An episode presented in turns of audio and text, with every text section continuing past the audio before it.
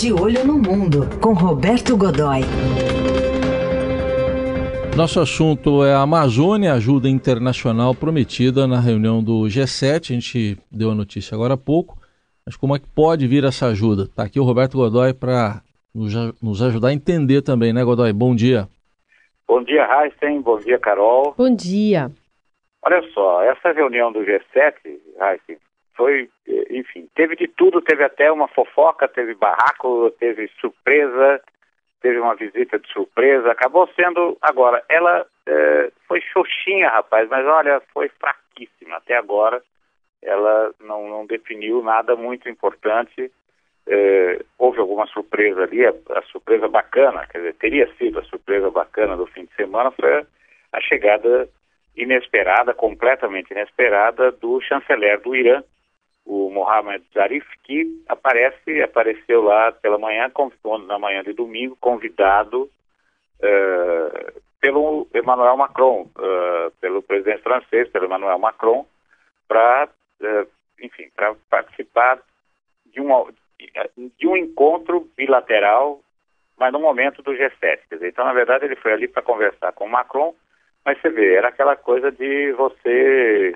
eh, limpar o peixe olhando para o gato, né? Ele, na verdade, estava querendo ver se conseguia um papinho ali com o presidente americano Donald Trump, que, por sua vez, ao tomar conhecimento da, da, da chegada do Zarif, eh, teve uma atitude bem americana. Foi Trump sendo Trump. Disse, primeiro que era, eh, ele sabia que os serviços de inteligência já o haviam informado da intenção do, do iraniano de, de, estar presente ali em Biarritz, mas que ele achava que esse, esse momento ainda é, é um pouco prematuro, que é cedo demais para sentar para conversar com o Irã. E aproveitou esse momento para baixar a porradaria em cima do Irã outra vez, dizendo hum. que eh, não é possível esquecer os 20 anos de transgressões, enfim, aquele velho e bom discurso do Trump.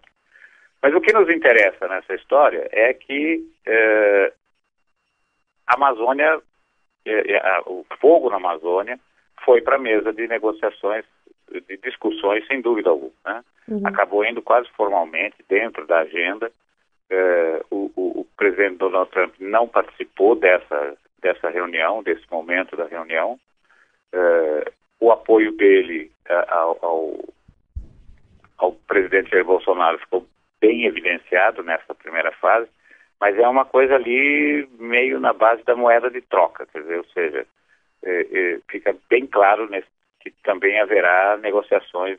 O apoio dele está muito vinculado à questão comercial e que ele quer que seja tratada não num âmbito de, de, de é, grupo, de bloco, mas bilateral Brasília, Washington. Agora, Godoy, uma, uma dúvida que surge é assim: é, o, o, presidente Bolsonaro ele tinha recebido já oferta de ajuda dos Estados Unidos, de países da América do Sul e aceitou que um avião venha de Israel para ajudar no combate ao fogo.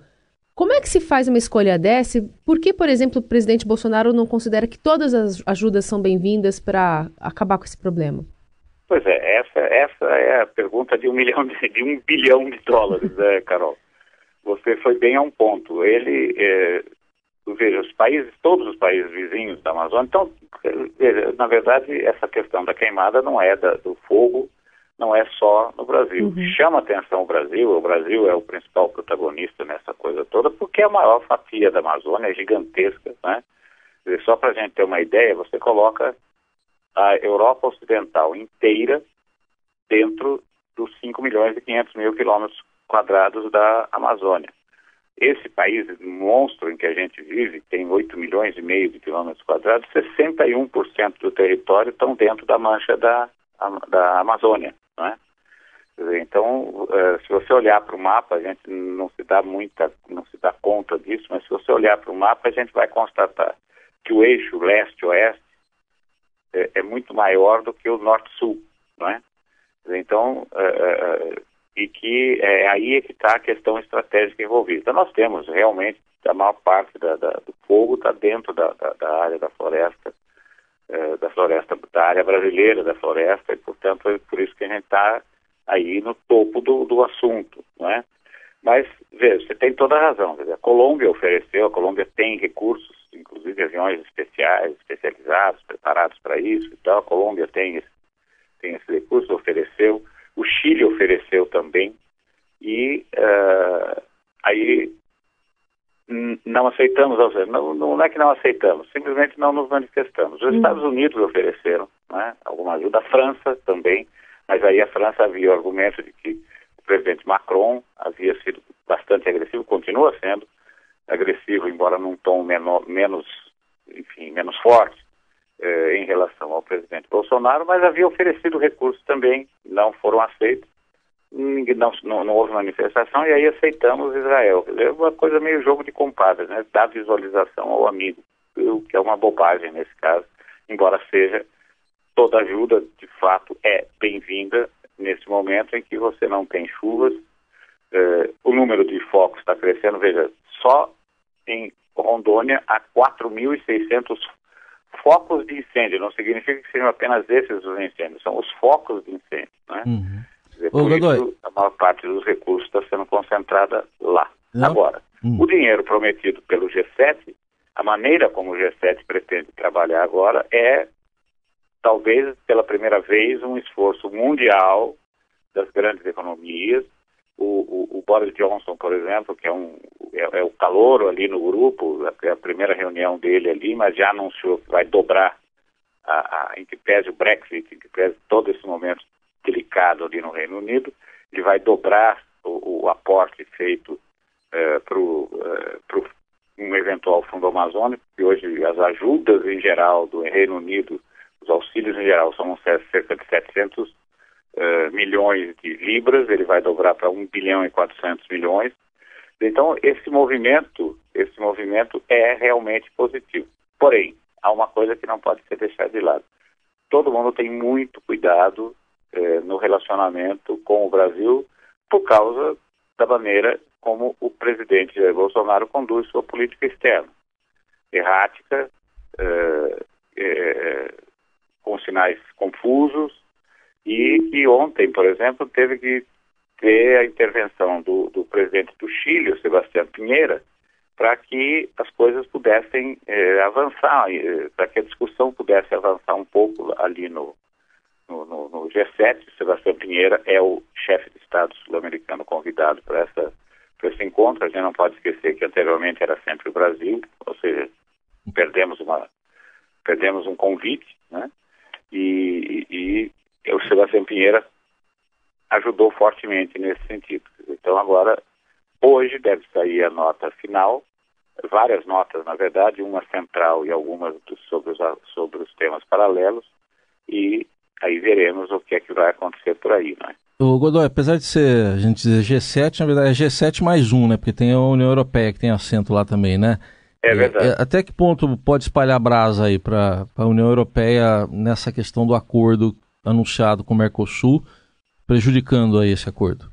É verdade. Veja, você tem ali é, é, dois focos muito grandes de resistência, é, que é, são os produtores agrícolas da França e os produtores de carne da Irlanda que estão achando absolutamente sensacional essa, esse, essa crise brasileira, a crise desse momento, inclusive patrocinando, uh, uh, e assumidamente nesse caso, os, os, irlandeses, patrocinando alguns anúncios, uh, uma campanha, ainda não é uma campanha, mas começaram a aparecer alguns anúncios em jornais europeus, alguns lugares, alguns outdoors. E como é que eles patrocinam? Não é, obviamente, eh, não são, obviamente, não é nada do governo e não é nada dos próprios produtores, mas eles patrocinam as ONGs, pessoal que está envolvido, as, on as ONGs ambientais, uh, uh, a respeito disso. Alguns deles dizem, um deles, que eu me lembro bem, saiu no, no, no jornal, dois jornais ingleses importantes, tem lá você tem uma foto da, da, da, queimada e uma pergunta. Você vai continuar com, comprando produtos, é, é, produtos agrícolas brasileiros? Né? Dizer, como que diz, olha, você está patrocinando essa, essa devastação ou coisas assim. Então, a, a, União Europeia agora, é, mas em contrapartida, a União Europeia tem esse acordo ainda nessa embrionário, ainda, enfim, apenas formalizado, mas que precisa, eh, precisa ser implementado. Ora, se ele é importante aqui para nós, aqui para a América Latina, para o Brasil particularmente, para o Mercosul, eh, para o Brasil particularmente nessa história, tem interesses, na, principalmente na área do agronegócio, muito, muito, muito importante, com, aquele, com o bloco europeu, eh, a Europa também tem interesses aqui, o bloco europeu tem enormes interesses aqui. Então, começou ontem um, uma costura ali no G7 para que o tom seja amenizado. Uhum. Uh, você vê, por exemplo, uh, países como a Itália e a Espanha já estão dizendo que, olha, como, como, uma frase de triste lembrança aqui no Brasil, né? Quer dizer, olha, tem que manter isso, hein? Né? Uhum. Que é aquela velha história lá do, do, do nosso ex-presidente com o, o, o, sujeito da carne lá do Fripô uhum. e aquele negócio todo. Muito bem. Então, é, é, é, esse é o desenho. Agora, me ocorre aqui também, Heisen, que hum. ontem eh, no G7 ficou de fora uma situação delicada, que continua de fora, deveria ter sido colocada na mesa de discussões ontem, porque é, é, é ali a tensão é grande, que essa, essa, o início, a realização dessas manobras eh, militares da Coreia, da Coreia do Sul, eh, em que o cenário é uma eventual guerra com o Japão. ou seja, foi, não era previsto, embora haja algumas informações de que não, esse tipo de exercício já vinha sendo programado, não é verdade. É um risco alto e é uma demonstração de força, porque o exercício aparentemente foi organizado em pouquíssimas horas. Correto. Isso realmente é perigoso. Muito bem. Tá, é a análise de Roberto Godoy, a partir da reunião do G7, que tratou principalmente da Amazônia. Obrigado, Godoy. Até quarta. Grande abraço, até quarta.